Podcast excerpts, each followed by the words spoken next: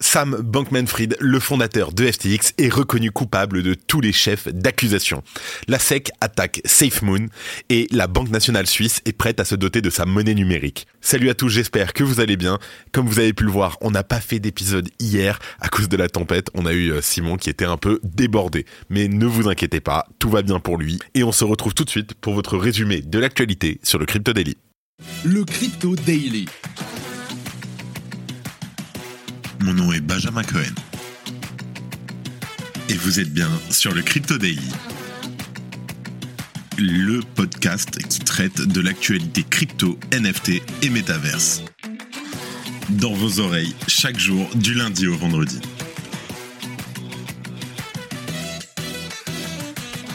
Après 5 semaines de procès et 4 heures de délibération des membres du jury, Sam Bankman-Fried, SBF, a été reconnu coupable des 7 chefs d'accusation retenus contre lui. Pour ses actions considérées comme l'un des plus grands crimes financiers de l'histoire des États-Unis, le fondateur de la plateforme crypto FTX encourt désormais jusqu'à 115 ans de réclusion criminelle.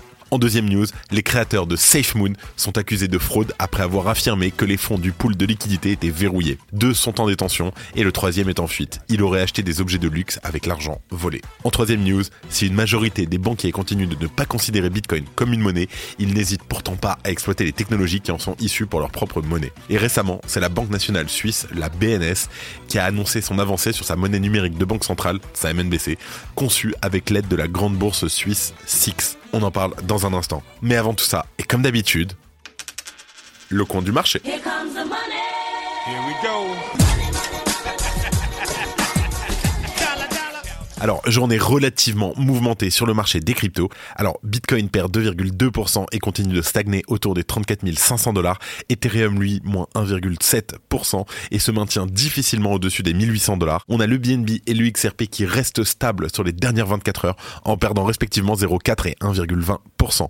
Le Solana dévisse et perd plus de 10% pour retomber juste en dessous des 40 dollars. On reste sur une augmentation de près de 20% par contre sur 7 jours. De leur côté, l'ADA et le Dodge connaissent une journée difficile avec des pertes respectives de 4,4% et 3,1%. Et enfin, le Tron en dernière position ne perd quant à lui que 2%. C'est la news qu'on attendait depuis quasiment un an le 11 novembre dernier. C'est bon, c'est fait.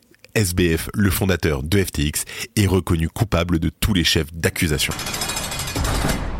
Alors, Sam Bankman-Fried a été déclaré coupable ce jeudi 2 novembre d'avoir trompé les utilisateurs de sa plateforme de crypto-monnaie. Après un mois entier de procès au tribunal fédéral de Manhattan, un panel de 12 jurés a estimé qu'il était coupable des 7 charges portées contre lui. Alors, d'après plusieurs journalistes présents sur place, SBF devrait faire appel de cette décision.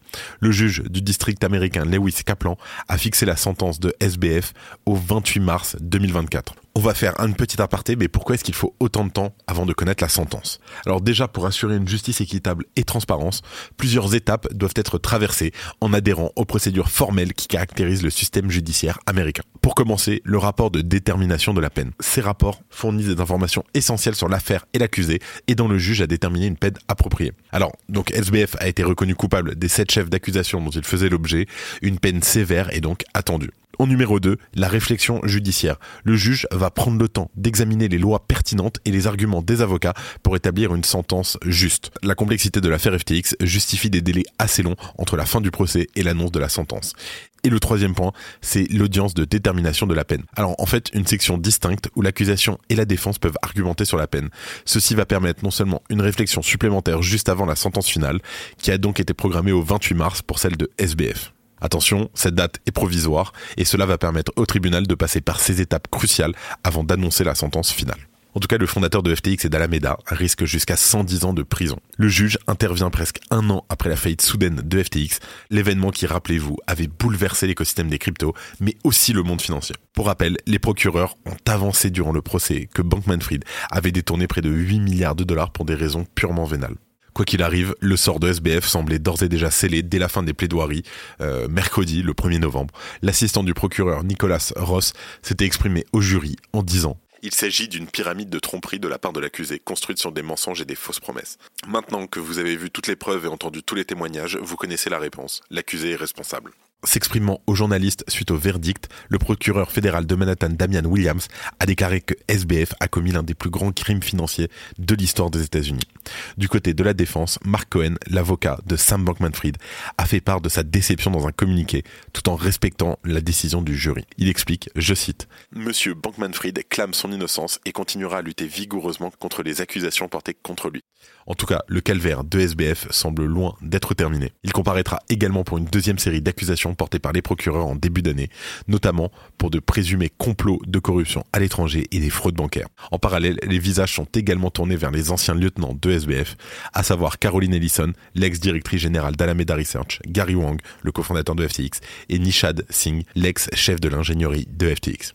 Alors, s'il est difficile de savoir avec précision ce qu'il adviendra de leur sort, nos confrères de Bloomberg se sont appuyés sur différentes affaires impliquant des coopérations de témoins pour émettre quelques hypothèses. Alors, en fait, il est tout à fait probable que les intéressés ne se voient infliger qu'une peine d'emprisonnement très réduite, voire potentiellement nulle. Alors, cela ne signifie pas pour autant qu'il n'y aura aucune conséquence pour eux. En fait, la perspective d'un emprisonnement minimal sert ainsi un objectif simple, encourager de futurs témoins clés dans les prochaines affaires d'envergure à témoigner. En outre, d'un point de vue purement politique, l'objectif principal était essentiellement de faire tomber SBF pour montrer l'exemple, ce qui est donc désormais chose faite. Alors même dans l'éventualité d'une faible peine d'emprisonnement, les trois intéressés devront néanmoins faire face à des conséquences qui les suivront probablement pendant toute leur vie. La justice pourra notamment exiger un remboursement des sommes et des avantages perçus. Ainsi, par exemple, Nishad Singh a déjà accepté de céder une maison estimée à 3,7 millions de dollars, ainsi que des actions d'entreprise PBC, achetées à l'époque pour 40 millions de dollars et dont la valeur a augmenté depuis. D'autre part, il s'agit aussi de revenir sur les conséquences qui affecteront forcément la réputation des trois accusés. Les entreprises devraient par exemple se montrer beaucoup plus réticentes à leur confier des postes à responsabilité compte tenu de leur lourd passif. Si tu aimes le daily, une note et un commentaire nous aident énormément. Aussi, si tu ne veux rien rater de l'actualité, abonne-toi. En deuxième news, on a la SEC qui attaque SafeMoon. Alors, selon les autorités américaines, Braden John Caroni Kyle Nagy et Thomas Smith ont arnaqué les investisseurs en leur faisant croire que les fonds SafeMoon du pool de liquidité étaient inaccessibles pour un usage personnel. Pour rappel, les transactions en SafeMoon étaient exposées à une taxe de 10%, dont 5% qui est automatiquement déposée dans ce fameux pool. Les accusés auraient alors profité de leurs mensonges ainsi que de l'explosion du cours du SafeMoon pour détourner des millions de dollars à leur profit. Pour le moment, seulement deux des accusés ont été arrêtés, tandis que le troisième reste en fuite. Concrètement, les fondateurs sont accusés d'avoir utilisé des portefeuilles et comptes anonymes pour masquer les fonds détournés, rendant ainsi les transferts moins suspects aux yeux de la communauté. De plus, les fondateurs auraient ensuite utilisé cet argent détourné pour acheter des biens de luxe, y compris une Porsche 911 personnalisée, des biens immobiliers à plusieurs millions de dollars, ou encore faire des investissements personnels. Alors pour le moment, aucun verdict n'a été donné par le procureur, mais si les faits sont avérés ou que les accusés plaident coupables, alors ces derniers pourraient bien passer plusieurs années derrière les barreaux, en plus de devoir payer des millions de dollars d'amende. Et pour terminer, on est en Suisse où la Banque nationale est prête à se doter de sa monnaie numérique. Alors partout dans le monde, les banquiers centraux développent leur propre monnaie numérique basée sur la technologie des registres distribués, ou plutôt DLT selon l'acronyme en anglais. Une technologie à la base des réseaux blockchain largement popularisée par le premier d'entre eux bien entendu, Bitcoin. Et bien sûr, la Banque nationale suisse ne fait pas exception à cette mode des crypto bancaires. Dans un communiqué de presse paru ce 2 novembre 2023, la bourse suisse SIX SIX annonce ainsi un projet pilote sur une monnaie numérique de banque centrale de gros destinée aux institutions financières. Alors, pour rappel, une MNBC de détail est quant à elle destinée aux particuliers. Selon la banque, la Suisse est un pays à la pointe de l'innovation financière numérique. La BNS, le groupe Six ainsi que six banques commerciales vont donc mener ensemble cette expérimentation appelée Helvetia Phase 3. Cette MNBC de gros est bien sûr basée sur la tokenisation du franc suisse, le CHF, puisque la Suisse a gardé la souveraineté de sa monnaie. Et selon le communiqué, ce projet pilote devrait débuter très bientôt dès décembre 2023 pour se terminer ensuite à l'horizon de juin 2024. Selon David News, le directeur de SDX, cette initiative révolutionnaire est sur le point d'ouvrir une nouvelle ère de la finance numérique et de façonner la trajectoire de l'industrie financière mondiale. Alors, si nos voisins helvètes semblent donc bien avancés sur leur MNBC, la Banque de France n'est pas en reste et pousse pour voir un euro tokenisé sous forme de monnaie numérique de banque centrale. En tout cas, ce qui est sûr, c'est que tous les pays de la zone euro ne sont pas encore au même rythme sur le sujet et comme la France a transféré sa souveraineté monétaire à l'Union européenne, c'est la Banque centrale européenne qui aura le dernier mot sur le sujet.